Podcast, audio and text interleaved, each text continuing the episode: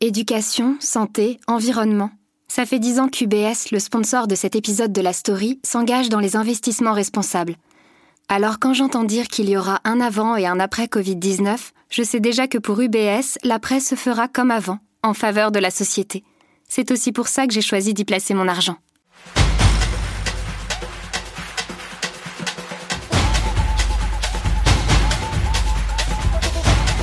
Ici, c'est Paris. Non, je ne suis pas en train de vous annoncer que Neymar Junior sera candidat à la mairie de Paris. Les Hidalgo, Dati, Griveaux, Villani, Béliard, Ganzer et compagnie peuvent reprendre leur respiration. Pour autant, la bataille pour la mairie de Paris s'annonce bien plus disputée qu'un match du PSG en Ligue 1.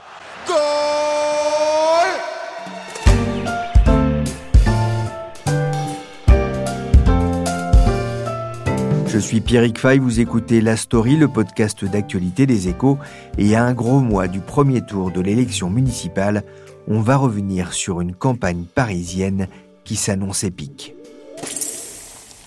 Il y a une part de régulation à mettre sur la question des nuisibles. Benjamin Griveaux, candidat à la République en marche à Paris, ne parlait pas de ses concurrents pour le fauteuil de maire de la capitale. Non, il rebondissait sur une proposition de Daniel Simonet, candidate de la France insoumise, qui souhaite le développement d'un service public des punaises de lit, un fléau bien réel dans la capitale. Voici donc les punaises de lit qui s'invitent dans une campagne qui pourrait réserver encore bien des surprises. La bataille de Paris aura bien lieu. Une surprise? Pas vraiment. Grégoire Poussiel, que vous êtes journaliste au service politique des échos, c'est souvent agité une bataille pour emporter la mairie de Paris C'est toujours agité une bataille pour emporter la mairie de Paris. Le maire de Paris est élu depuis 1977. Le premier, c'était Jacques Chirac. Et à chaque fois, il y a eu des trahisons, des campagnes euh, compliquées. Et à chaque fois, le résultat final n'a pas été celui qui pouvait être prévu au début de la campagne. Alors, on va le rappeler, effectivement, hein, pendant longtemps, il n'y avait pas de maire à Paris, hormis à des périodes agitées de l'histoire, comme en 1940, 1848 ou 1870, souvent pour des périodes très courtes. Laurent Thévenin, vous êtes journaliste au service région des échos. On va rappeler euh, la particularité aussi de ce scrutin parisien. Effectivement, euh, il y a une particularité euh, parisienne comme à Lyon, comme à Marseille. Euh, le scrutin se joue par secteur. Donc l'élection se fait par secteur. À Paris, euh, ça se joue au niveau de 17 arrondissements. Je dis 17 parce que à partir du, 1er mars, le premier, deuxième, troisième et quatrième arrondissement ne feront plus qu'un seul et même arrondissement. Donc les Parisiens, en fait, ne voteront pas le 15 et le 22 mars pour élire directement leur maire. Ce sont les élus de Paris, les conseillers de Paris, qui seront élus dans chaque arrondissement, qui auront, eux, la tâche d'élire leur maire lors de ce qu'on appelle le fameux troisième tour, donc quelques jours euh, après le deuxième tour. Euh, en tout, il y a 163 conseillers euh, de Paris. Chaque arrondissement envoie un bataillon plus ou moins fourni de conseillers, c'est fonction de la population de chaque arrondissement. Et c'est ce qui rend l'issue d'autant plus incertaine? Bah, Exactement, parce que ce n'est pas forcément la personne, le candidat qui arrive en tête du nombre de voix au deuxième tour qui l'emportera. C'était ce qui s'était passé en, en 2014. Anne Hidalgo avait fait moins de voix sur tout Paris que Nathalie Nathalie Kosciusko-Morizet, la candidate de droite, et c'est pourtant euh, Anne Hidalgo qui avait gagné parce qu'elle avait davantage euh, de conseillers de Paris. Depuis 2014, elle préside aux destinées de la capitale de la France. Anne Hidalgo, l'ancienne adjointe de Bertrand Delanoë, est parvenue à faire son trou contre vents et marées. C'est officiel, Anne Hidalgo est candidate à sa propre succession. La maire de Paris l'a annoncé au journal Le Parisien. Elle souhaite briguer un deuxième mandat en mars prochain. Elle a officialisé le 11 janvier sa candidature, comme on l'entend ici sur BFM TV. Bon, c'était un peu un secret de polichinelle. En seulement un mandat, Anne Hidalgo a été sur tous les fronts. En préparant cette émission, j'avais même l'impression qu'elle était là depuis beaucoup plus longtemps. Alors, elle est là depuis beaucoup plus longtemps, puisqu'elle était adjointe de Delanoë hein, auparavant. Elle a fait euh, deux mandats déjà avant le sien. Mathieu Quiret est chef du service région des échos. Donc elle est là depuis longtemps, mais c'est vrai qu'elle était discrète hein, sous Delanoë, qui tenait sa mairie quand même avec une poigne assez ferme. Donc on la voyait euh, pas beaucoup. Et c'est vrai qu'on ne s'attendait pas à ce qu'elle ait une présence aussi forte à la mairie qu'elle elle-même finalement ait cette poigne forte à nouveau. Et on a beaucoup entendu parler d'elle. Elle a fait beaucoup de choses, euh, clivante, moins clivante. Mais c'est ça, en cinq ans, elle a ouvert beaucoup de fronts, en fait. Oui, elle est arrivée sur les chapeaux de roue parce que elle voulait marquer euh, le mandat de son empreinte. Et il a fallu qu'elle fasse une rupture avec l'ère de la Noé. D'ailleurs, ça s'est senti assez vite hein, dans les premiers mois de son mandat. Elle a finalement quasiment pas fait d'hommage à Delanoë. Ça a été vu comme une volonté de briser un petit peu l'héritage. Et ensuite, effectivement, elle a posé beaucoup de jalons sur un tas de sujets. Et euh, comme je peux le dire, elle a secoué un peu le cocotier de Paris et ça a perturbé les Parisiens. Ça en a contenté d'autres, bien sûr. C'est-à-dire qu'elle a voulu faire un petit peu oublier euh, l'ère de la. Elle a voulu faire un peu aussi oublier euh, que Paris a longtemps été une ville tenue par la droite? Oui, alors ça, c'était quand même déjà bien ancré dans les têtes des Parisiens parce que Delanoë a quand même d'abord fait une rupture par rapport à, l'ère chiracienne, à Tibéri. Il a quand même mener une politique de gauche. Déjà, il avait déjà quand même euh, beaucoup réorienté la politique parisienne.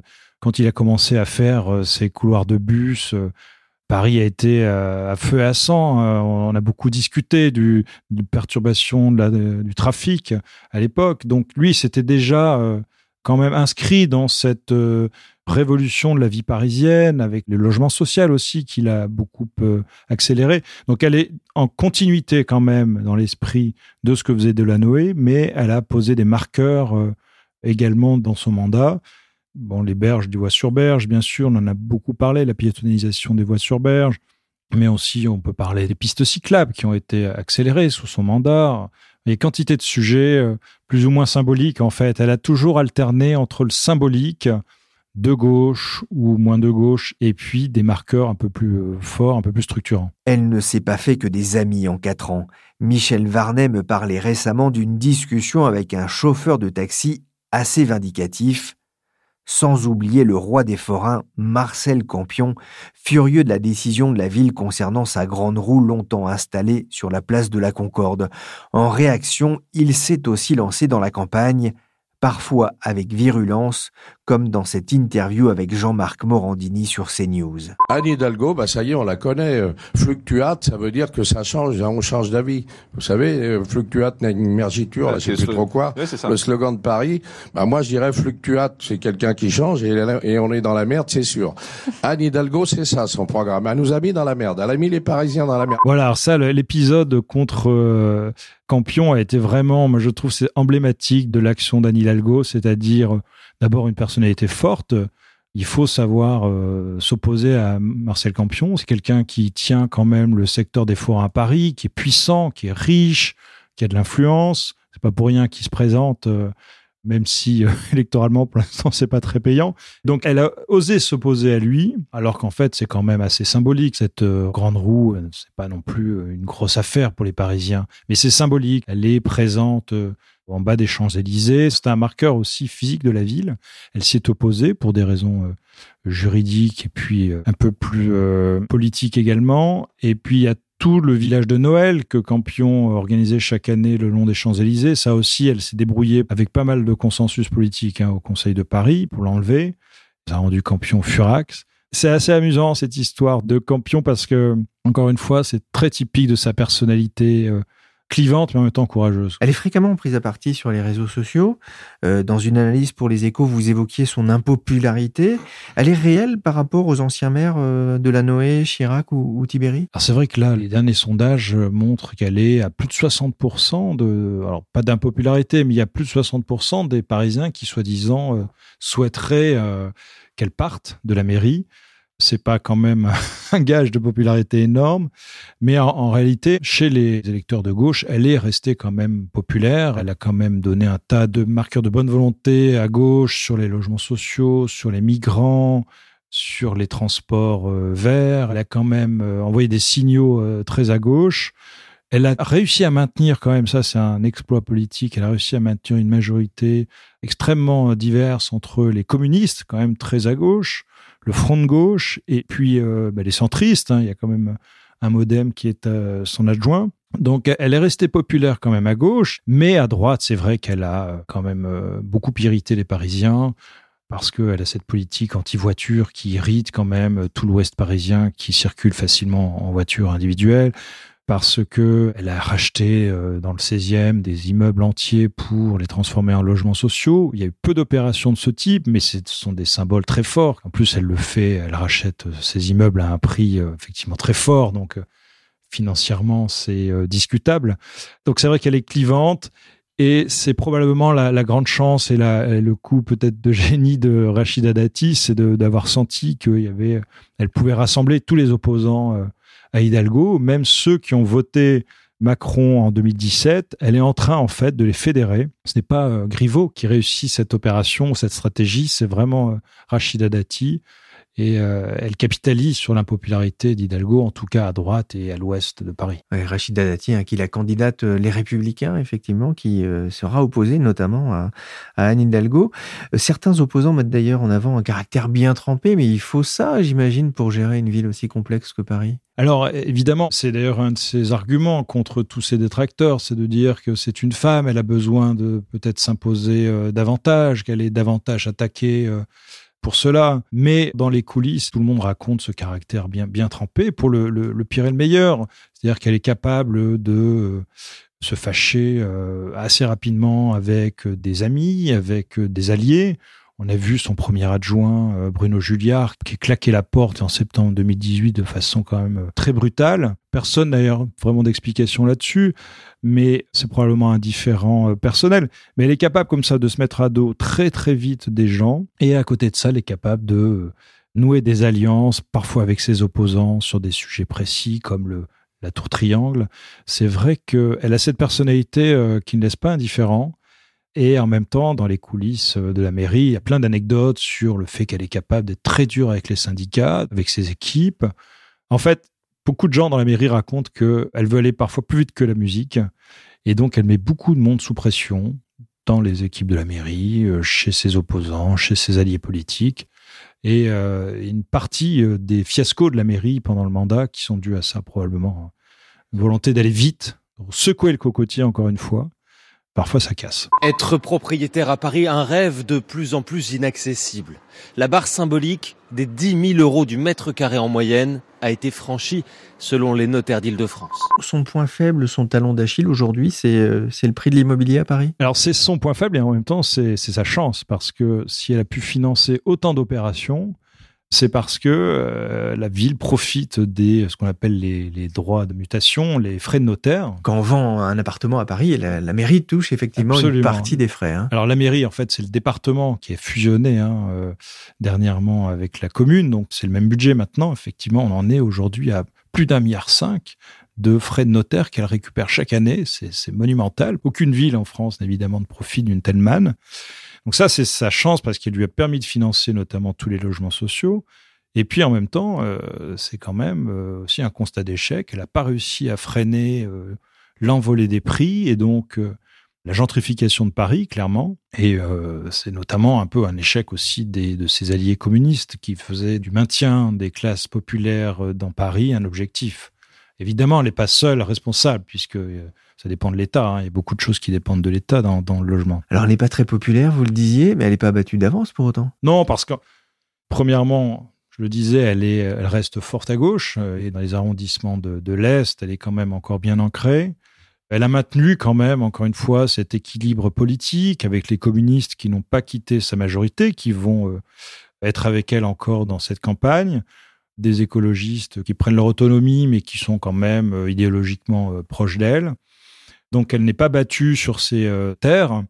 En revanche, euh, c'est vrai qu'il y, a eu le phénomène Macron entre-temps, qui, dans son mandat, qui a percé, euh, qui a fracturé son électorat de gauche. Une partie, quand même, est tentée par, par le macronisme parisien, on va dire. Mais elle a ses chances, clairement, et les sondages le montrent. La liste emmenée par Nathalie Loiseau pour La République en marche avait en effet remporté près de 33% des voix à Paris lors des européennes. Vive la France, vive la civilisation. À voter. Qui pour succéder à Anne Hidalgo? Les candidats ne manquent pas, on le disait, à commencer par Anne Hidalgo elle-même. En début d'année, lorsqu'on s'était rencontrés pour un podcast sur les municipales avec Laurent Thévenin et Grégoire Poussielgue, on avait notamment parlé des municipales à Paris et de son enjeu symbolique pour la majorité présidentielle. on en avait conclu que c'était difficile de se prononcer sur l'issue de ce scrutin. Un mois après, Laurent Thévenin, est-ce qu'on y voit plus clair? Disons qu'un duel semble désormais se, dessiner euh, entre Anne Hidalgo, la maire sortante, et Rachida Dati, la candidate euh, des Républicains. C'est en tout cas ce qui, ressort euh, des derniers sondages qui sont tombés au mois de janvier. C'est pas forcément le scénario qui était attendu il y a quelques mois ou encore quelques semaines. Rachida Dati maintenant est passé devant Benjamin Griveaux, le candidat de, de En Marche dans les sondages, qui lui apparaît euh, un peu euh, décroché. Après, il faut bien voir qu'il reste 37 euh, jours avant le, premier tour du, scrutin. C'est beaucoup et peu à la fois. La campagne est vraiment lancée. maintenant, il peut se passer plein de choses. Après, et on vient d'en parler, il ne faut pas perdre de vue le mode d'élection très particulier du maire de Paris. Grégoire, la campagne à Paris semble largement dépasser, en tout cas le clivage droite-gauche. Oui, avant, c'était toujours une, une question d'alternance entre le maire sortant de droite ou de gauche et son challenger. Là, avec euh, l'irruption d'En Marche dans le paysage politique national, évidemment, ça change beaucoup de choses. Donc, En Marche fait le, tour de force d'avoir deux candidats à Paris, donc à côté de Daniel Hidalgo et de Rachel Dati, donc Benjamin Griveaux qui est le, candidat officiel, et Cédric Villani, donc le candidat dissident, qui a été exclu du mouvement il y a, une dizaine de jours. Donc, on dépasse les clivages, sachant que chacun des deux candidats en marche va un peu chercher à droite, un peu chercher à gauche, mais comme le disait euh, Laurent, on a l'impression quand même que on rebascule pour cette élection municipale vers une, forme plus traditionnelle, c'est-à-dire d'affrontement droite-gauche pour, euh, pour Paris. Avec pour tous les candidats, euh, il faut quand même le rappeler, une très très forte tonalité sur les questions d'environnement et d'écologie. J'aime Paris. Ma candidature est celle d'un homme libre quand on regarde les dernières élections, que ce soit les élections euh, présidentielles, législatives et puis ensuite les européennes, on, voit le, poids euh, très fort hein, électoral d'Emmanuel Macron euh, à Paris. Il est arrivé très largement en tête à tous ces scrutins. Deux candidats en marche pour un seul fauteuil. Est-ce que Cédric Villani peut faire perdre Benjamin Griveaux et inversement? Pour l'instant, Cédric Villani fait perdre Benjamin Griveaux. En fait, les deux candidats en marche se neutralisent. Il n'y a aucune dynamique ni chez l'un ni chez l'autre. Quand on additionne euh, les intentions de vote qu'on voit dans les sondages, on est à peu près à 15% pour euh, Griveaux, 13% pour Villani, donc ça fait à peu près 28%.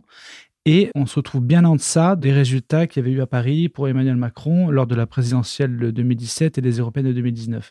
Donc pour l'instant, les deux candidats se neutralisent et si ça continue comme ça, ils vont droit dans le mur, c'est-à-dire droit vers une défaite. Et ça fait les affaires d'Anne Hidalgo. Hein. Ça fait évidemment les affaires d'Anne Hidalgo. De la gare de l'Est, il ne resterait que le bâtiment, les RER e et les métros en sous-sol. En surface, plus de rails ni de trains, mais 30 hectares de verdure. Un projet porté par Benjamin Griveaux qui divise les riverains. Planter des arbres en ville, c'est vraiment très important, surtout dans une ville très dense comme Paris une ville qui est polluée, où euh, on a à travailler euh, de façon euh, extrêmement volontariste pour diminuer cette pollution. J'investirai 5 milliards d'euros pour la transition écologique. Je veux que Paris s'engage résolument dans la voie du zéro déchet et du zéro carbone. Je veux faciliter la rénovation énergétique des immeubles parisiens et généraliser le bio et les circuits courts dans nos crèches, nos cantines et nos EHPAD. Maintenant qu'Anne Hidalgo a confirmé son entrée dans l'arène, la campagne bat son plein avec une ribambelle d'annonces. Benjamin Griveaux veut créer un nouveau métier, manager de rue, et promet un apport de 100 000 euros pour les ménages modestes qui voudraient acheter un logement à Paris. Anne Hidalgo veut planter 170 000 arbres, alors j'ai calculé ça fait un arbre tous les 600 mètres carrés environ, sans oublier le projet de déplacer la gare de l'Est à Saint-Denis Laurent, ça affuse de tous les côtés. Hein. Oui, effectivement, ça, n'arrête pas. Euh, jeudi, c'est Anne Hidalgo euh, euh, qui détaillait tout son programme, même si elle avait déjà présenté les mesures les plus marquantes. La veille, c'était Cédric Villani. Aujourd'hui, dans nos colonnes, dans les colonnes des échos, Rachida Dati expose ses, grandes priorités, qui sont sans surprise la sécurité, la propreté. Elle parle aussi des impôts locaux et, de la dette. Elle dit, voilà, moi, je me fais fort de ramener la dette à zéro sur la mandature euh, si euh, je suis élu, tout n'entend touchant pas aux impôts locaux. On attend aussi le programme complet de Benjamin Griveaux qui doit être présenté jeudi prochain. Mais en fait, ce qu'on attend surtout, c'est le chiffrage de toutes ces, mesures, parce que certaines d'entre elles peuvent coûter très cher et je suis sûr que les Parisiens seront intéressés de savoir combien leur future mère va dépenser. on a quand même l'impression de beaucoup de surenchères en tout cas. oui, il y a beaucoup de surenchères. Euh, ce qu'on peut noter chez Benjamin Griveaux, c'est la volonté de faire des propositions qui sont très en rupture, qui sont très innovantes, qui sont en fait destinées à, à relancer sa candidature. Quoi. L'histoire du Central Park, c'est quand même un, projet qui, s'il se fait, ça va durer sans doute une ou deux décennies. Ça va coûter beaucoup plus que les 1,5 milliard et demi que lui projette. Et c'est en fait le but d'une telle proposition, comme les, les 100 000 euros d'aide aux ménages qui veulent acheter un appartement à Paris, c'est vraiment de, susciter le, le, débat, de faire polémique, d'installer en fait ces propositions et donc d'installer sa candidature dans le débat pour espérer en fait la relancer. On parlait d'écologie euh, tout à l'heure. Euh, bizarrement, on entend assez peu le candidat des Verts, malgré une teinte très écolo de cette campagne. Effectivement, il a un peu de, mal à exister. Euh, David Belliard, il est quand même en quatrième position dans les sondages, pas très loin de, Benjamin Griveaux, mais il a un problème. Il s'est fait doubler sur son propre terrain par Anne Hidalgo, qui a lancé sa campagne très fort sur l'écologie. Toutes ces premières propositions, ça a été euh, sur la place du vélo euh, à Paris, sur la place de la voiture euh, dans Paris, sur la plantation de nouveaux arbres, vous l'avez dit, Fierrick. Et, effectivement, il s'est retrouvé un peu asphyxié voilà, par cette avalanche de mesures.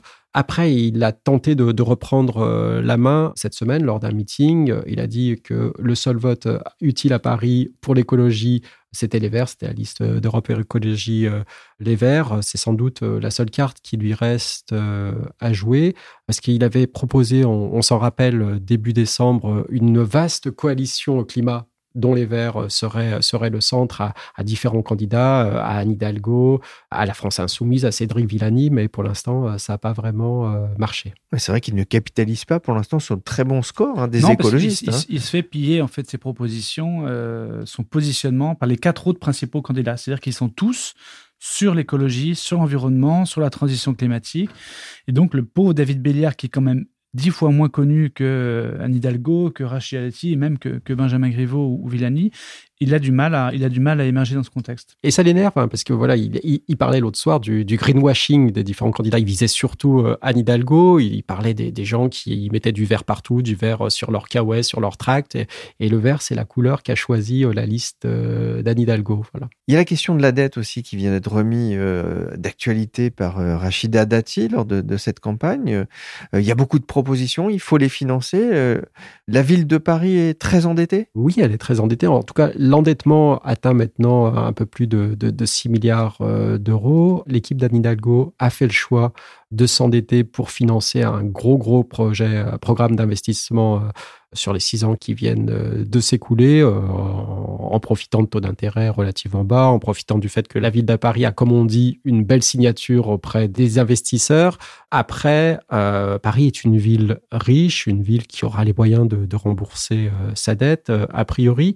Et la dette, finalement, tous les adversaires d'Anne Hidalgo en parlent, mais c'est pas tant que ça un, sujet de, campagne. Rachida Dati a certes fait une proposition euh, choc, une promesse choc euh, en disant moi je, vais ramener la dette euh, à zéro, mais quand on regarde ce, que, ce que disent au quotidien les, candidats, ils parlent plutôt d'écologie, on l'a dit, ils parlent de propreté, ils parlent de sécurité, ils parlent de logement, mais finalement ils parlent très très peu des, finances de la ville. Moi, je serais très curieux de savoir comment Rachida Dati veut ramener la dette de Paris à zéro. On a une idée? Elle veut faire des économies, évidemment, sans trop entrer dans les détails. Alors elle a dit qu'il fallait euh, arrêter euh, la gabegie, qu'il fallait revoir les dépenses de, fonctionnement euh, de la ville de Paris, qu'il fallait vendre tous les biens immobiliers que possédait la, ville de Paris et qui ne sont pas forcément utiles. Mais c'est vrai que pour l'instant, ça manque un peu de, concret. On a l'impression quand même que dans les coulisses, beaucoup déjà préparent le, le second tour et d'éventuelles fusions ou d'éventuels rapprochements on ne sait pas s'il y a des discussions qui sont en cours, mais effectivement, dans la mesure où les sondages là vont commencer à se, figer là, donc avec cinq listes qui peuvent potentiellement se maintenir parce qu'elles elles auront des voix supérieures à, 10%, qui est le seuil pour se maintenir pour le second tour. Je pense que ça commence à, gamberger un peu dans les états-majors euh, et peut-être que des grandes lignes d'alliance vont, vont se dessiner. Par exemple, on peut imaginer les Verts revenant naturellement vers Anne Hidalgo. Ça, je pense que c'est pas prendre un grand pari que de dire ça. Après, que va faire Villani? Que va faire Benjamin Griveaux? Ça, c'est encore une grande inconnue. Merci Grégoire Poussielgue et Laurent Thévenin, journalistes aux échos. Merci aussi à Mathieu Quiret, chef du service région des échos. Ils vous font vivre la campagne à Paris, mais aussi en région chaque jour dans les pages du journal. La story, le podcast d'actualité des échos, s'est terminé pour aujourd'hui. N'oubliez pas d'aller voter les 15 et 22 mars, c'est important. L'émission a été réalisée par Willy chargé de production et d'édition Michel Varnet. Vous pouvez nous écouter sur toutes les plateformes de téléchargement et de streaming. N'hésitez pas à vous abonner et à partager ce podcast. Pour l'info en temps réel, c'est sur leséchos.fr.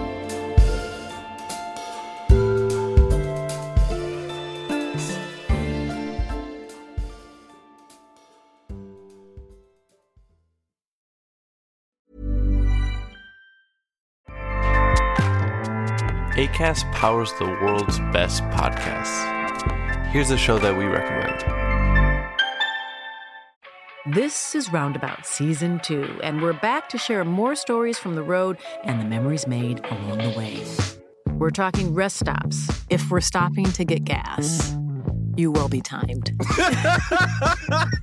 you will be for sure. Misguided plans. I grew up in the city, so I have like, you know, a healthy fear of real extreme darkness. this was like wilderness. A lot of laughs. Y'all weird, but you, yeah, you, you were different. Like you were real different, bro. I can't really put my finger on it. And so much more. Just goes to show that unexpected yeah. things sometimes are the best when it comes to a road trip. Roundabout Season 2, presented by Nissan, is live now with new episodes rolling out every Thursday. Listen and subscribe wherever you get your podcasts.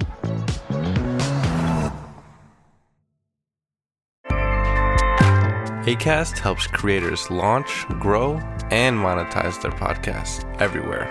ACAST.com.